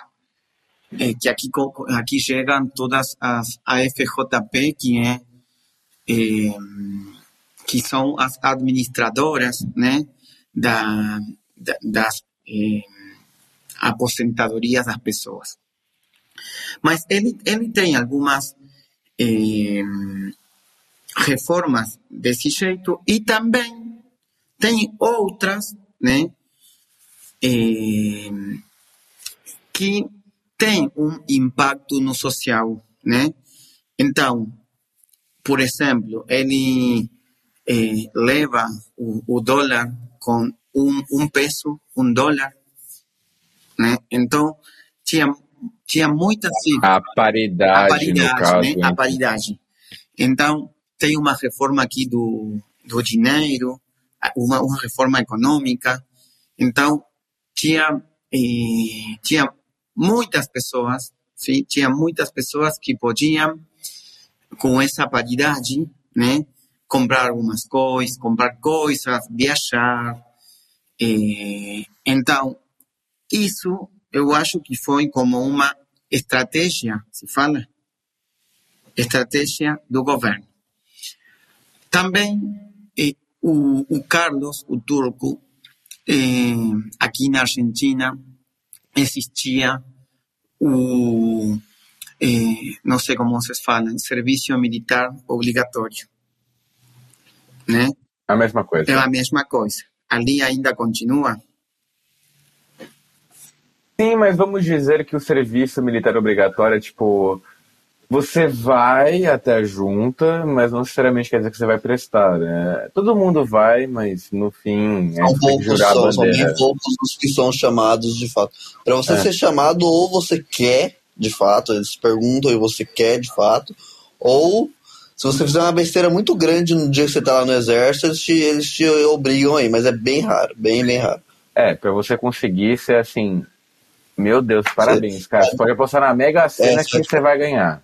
A Mega Sena é a é, loteria eu, eu, aqui do conheço, Brasil. Eu conheço uma, uma, uma pessoa que foi e na hora eles tinham dispensado e na hora de jurar o hino, que é cantar o hino nacional, ele ficou fazendo gracinha eles chamaram ele e colocaram no exército só para puni-lo. Né? Hum, bom, aqui o, o Carlos tirou eh, esse, essa obrigação né, de, de fazer eh, o serviço militar. Então, foi voluntário. E essa foi também uma estratégia, estratégia falam, eh, dele também para ganhar o, o, segundo governo, né? E também, também ele eh, vou falar eh, eh, modificó, él modificó la constitución, ¿no? promovió la modificación, la reforma constitucional del año 1900, de, en el año 1994, en donde le permitió también ser re, eh, le permitía ser re reelecto, ¿sí? Y él, y él estuvo en el gobierno desde el año 89 al 99. Diez años fueron de ese gobierno. Pero eh, yo creo que principal, la principal estrategia de Menem fue tener eh, esta, eh, y ya con esto voy cerrando, ¿no? Esta definición de privatización como un liberal, como bien ustedes dijeron, pero en simultáneo iba teniendo algunas políticas que beneficiaban también desde un, desde un lugar justicialista, desde un lugar peronista, ¿no?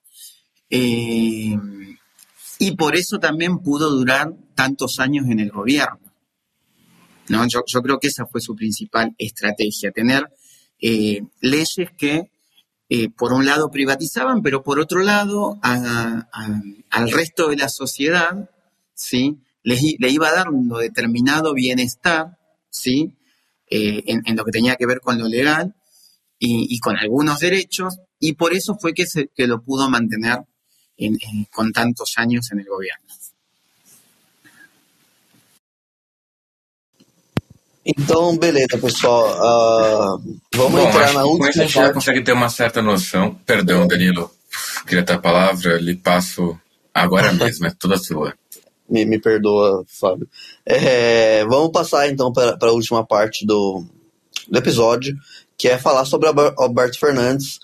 Uh, eu vou passar um, um, um, um, histórico rápido do, do que aconteceu, que é muito fácil de entender uh, o início do problema ali. Uh, primeira pandemia, né, que obviamente, assim como no mundo inteiro, especialmente aqui na América Latina, nos trouxe muitos problemas. E o governo Alberto Fernandes, em minha opinião, então, a opinião do Danilo, lidou bem inicialmente com, com com a pandemia, então eu acho que foi acertada as políticas de lockdown argentinas. Uh, ajudou o, o, o, ano de 2020 a Argentina não ser tão grave, uh, não que não tenha sido grave, mas que, que a, a, as políticas de isolamento social do governo Alberto Fernandes pouparam milhares de vidas argentinas. Isso é algo louvável, ao meu ver. Uh, porém, com, com, isso não dava para saber, né? ninguém sabia disso. Uh, a, pandemia se estendeu por mais tempo que nós imaginávamos, que todo mundo imaginou. E 2021 ela, ela continuou por todo ano. Nós estamos começando a abrir aqui no Brasil agora, sem ter resolvido o problema ainda.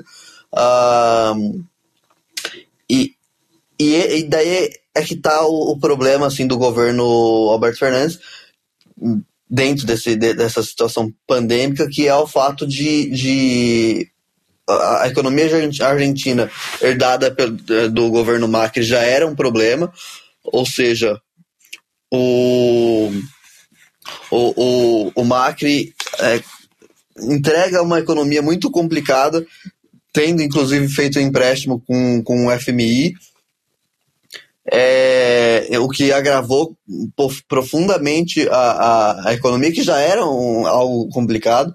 E daí, quando você fica muitos meses em lockdown uh, e, e, inicia 2021 sem um plano econômico de, de ação, isso se torna um problema maior ainda. É, então, a, a, começou a acontecer na Argentina o que aconteceu no Brasil, por exemplo, que a, os empresários argentinos, especialmente, né, uh, passaram a protestar ativamente contra o lockdown, mas também o, a população começou a protestar porque isso significava é, um, uma dificuldade econômica. Né? Então, o, o, o, governo tinha que equilibrar o prato entre uh, manter as pessoas em casa, mas conseguir manter uma economia uh, onde as pessoas não passassem fome. E isso herdando um país de Maurício Macri com uma economia já muito complicada, devendo para a FMI e tudo mais. Uh, então, a partir de 2021, essa situação pandêmica e alinhada à questão econômica ficou muito complicada para o atual governo. Uh, e somado a isso, daí vem as notícias mais de agora, né? Que é, que é o fato, o, o fato muito grave do presidente ter desrespeitado o próprio decreto presidencial. Uh, então, a, a, a, as imagens da festa do governo que, que o Alberto Fernandes deu para sua sua esposa, né? Uh, desrespeitando o próprio decreto, né? Então manda o povo fazer uma coisa e faz outra. É algo muito comum no Brasil, mas completamente errado, uh, e que na Argentina teve repercussão, repercussões muito grandes. Uh, somado, então, portanto, crise econômica pós-pandêmica com é, essa, vamos dizer, essa hipocrisia do próprio, da figura do presidente, fez com que a, a crise chegasse a níveis muito graves a ponto do governo rachar, né? O governo, a, a, o Alberto Fernandes e Cristina Kirchner racharam de uma de forma pública, inclusive, e isso eu acho que é muito grave. Então eu vou passar a palavra para o Fábio e depois para o Nelson.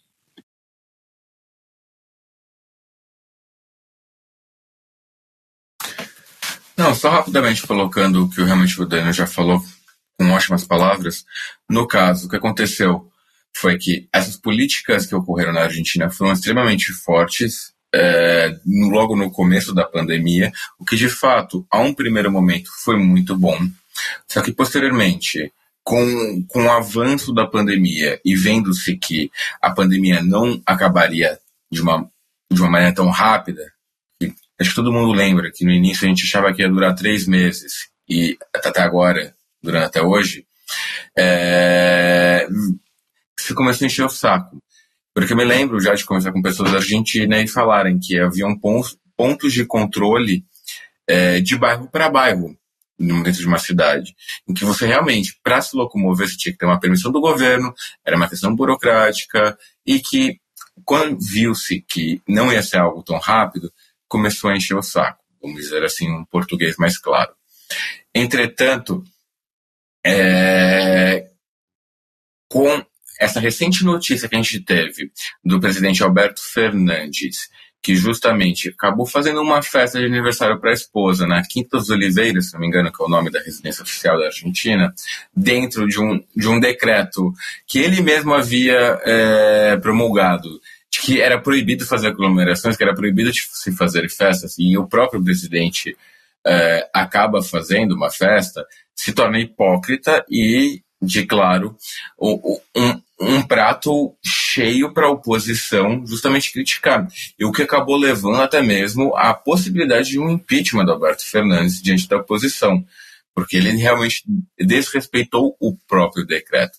Isso acabou criando uma crise institucional dentro do próprio governo, porque demonstrou uma rixa que havia dentro, que já existia, né, só que veio a público agora, entre Alberto Fernandes e Cristina Kirchner. O que é importante a gente lembrar, quem era para ser candidata da, da chapa do Todos, uh, não sei se você pode me corrigir, agora não me lembro, porque é, é, é, o partido, mas tem uma chapa né, dentro do próprio partido. E uh, no caso, uh, era a Cristina, Fer, é, Cristina Kirchner Fernandes, que ela também é Fernandes, mas nome de solteira, ela era para ser presidenta. Só que, assim como no Brasil, a figura do PT e do Lula foi muito associado à, à corrupção, né? E justamente como um, uma medida para que realmente eu achei eu achei que foi um, movimento muito inteligente da parte dela de deixar encabeçar a chapa, encabeçar a candidatura, deixando o Alberto Fernandes, que já foi um rival político um rival político, mas houve desentendimentos fortes entre ela e o Alberto, deixando ele como principal candidato e ela enquanto vice-presidente do país. Uh,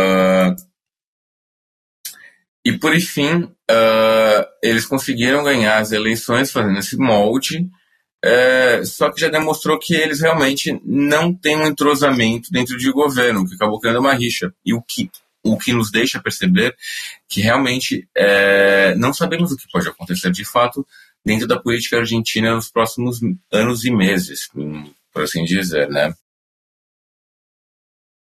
Bom, pessoal, chegamos mais um final de um episódio aqui. Espero que vocês tenham gostado. Aqueles que já chegaram até o final, Sei que ficou longo, mas realmente falar de Argentina, falar da complexidade da formação do Estado argentino e da atual situação política não é uma tarefa fácil. E agora, sem mais delongas, vamos então às dicas culturais. Uh, se os senhores me derem a honra, gostaria de começar com uma pequena série. Eu, eu gostaria realmente de fugir do estereótipo do, da Argentina, que são os filmes argentinos, que são, claro, evidente, maravilhosos, estrelando sempre Ricardo Darim, porque de a cada 10 filmes argentinos, 11 tem o Ricardo Darim, e se não tiver o Ricardo Darim, tem o filho dele. Então, eu gostaria de fugir e dar uma, uma dica que é genuinamente argentina, de uma série que não chegou a passar aqui no Brasil, que se chama El Puntero, que é uma série que conta mais ou menos como é a vida da periferia na Argentina, com a realidade política e da militância política argentina. É muito legal. Para quem já conhece um pouco os atores argentinos ou conhece a série da locadora vermelha La Casa de Papel, tem o Rodrigo de la Sierra fazendo o, o, o, que seria, na realidade brasileira, um favelado. E ele está excelente no papel. É um excelente ator e não fico surpreso com a atuação dele. Fica a dica, eu acho que deve ter no YouTube, deve ter nas internet da vida. É bem legal, fica a dica. E assim, gente, cultura argentina é sempre válida, fujam do tango, há outras bandas também muito legais, como Flema, Sumo, uh, há bandas maravilhosas da Argentina também de rock, eu recomendo fortemente, mas a minha dica principal fica aqui com o Ponteiro. E agora passo a palavra ao nosso convidado Nelson, no qual ele dará sua dica cultural. Sim, bom, muito obrigado pela dica, Fábio. Eu estava pensando num filme peruano, né, que chama eh, vou falar espanhol, porque não sei falar em português. Contracorrente. Acho que é contracorrente, né? Esse filme é, tem uma particularidade e que é, é, o que acontece é, são temáticas de gênero. Gênero falam? De gênero. E, e, to, e toda, todo o filme transcorre, como, como se fala? Transcorre, se desarrolla é, transcorre. Transcorre, transcorre, transcorre é, num lugar muito árido, árido, é, com muito calor, com, com muita po pobreza. Pobreza falam também? Com muita pobreza. Não. Nelson, seu português está perfeito, não se preocupe.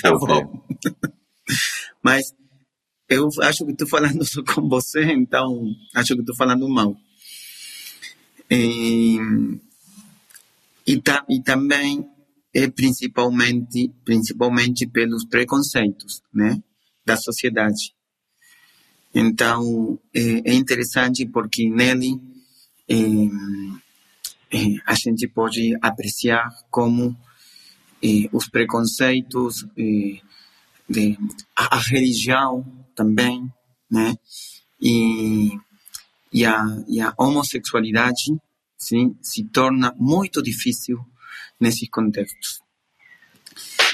E também eu queria falar do, do livro da Cristina Fernandes de Kirchner, sinceramente, né? Eu acho que, que todo peronista, todo kirchnerista e também evitista e cristianista tem que ler esse livro porque nele você pode encontrar algumas coisas da política eh, de, de outros anos e também dos anos do governo dela, né? Eh, então, acho que é um relato muito comovedor também e que é, é muito agradável para a gente ler. Bom, essas são minhas dicas de hoje.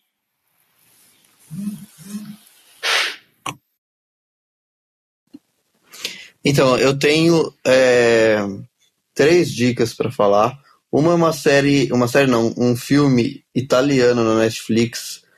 Vou só pegar o nome certinho, que é um, um filme que ficou bem famoso. Não, não sei se bem famoso, mas ficou é, dentro, pelo menos dentro da minha bolha social, ficou bem famosa. Uh, chama é, A Incrível História da Ilha das Rosas. Tem na, na locadora vermelha. Uh, que conta a história de um de engenheiro italiano que um belo dia resolveu construir a própria ilha fora do, do, do espaço marítimo da Itália, então, portanto, era um espaço independente, né, que ele declarou um país e tal. Então é uma, é uma loucura, assim, né, mas é uma loucura que me agrada, sinceramente. É, o, a segunda dica é o livro da Boitempo, da editora Boitempo, que, que é 10 anos de governos pós-neoliberais no Brasil, especialmente Lula e Dilma, que analisa justamente de um, dentro de uma perspectiva mais marxista os governos, os, os dois governos do, do, do, do Lula e o primeiro da Dilma. É muito interessante, fazendo, obviamente, o, a, a o recorte de que o Brasil saía de governos FHC, governos neoliberais, dos anos 90 e tudo mais, e cai em governos sociais-democratas como o da, do Lula e depois da Dilma. Uh, acho que encaixa um pouco no tema, porque eu, eu, vejo bastante similaridades entre os governos do PT com o governo, especialmente da, da Cristina, os governos também, ao meu ver, sociais-democratas argentinos. É, então acho que, que não foge do tema.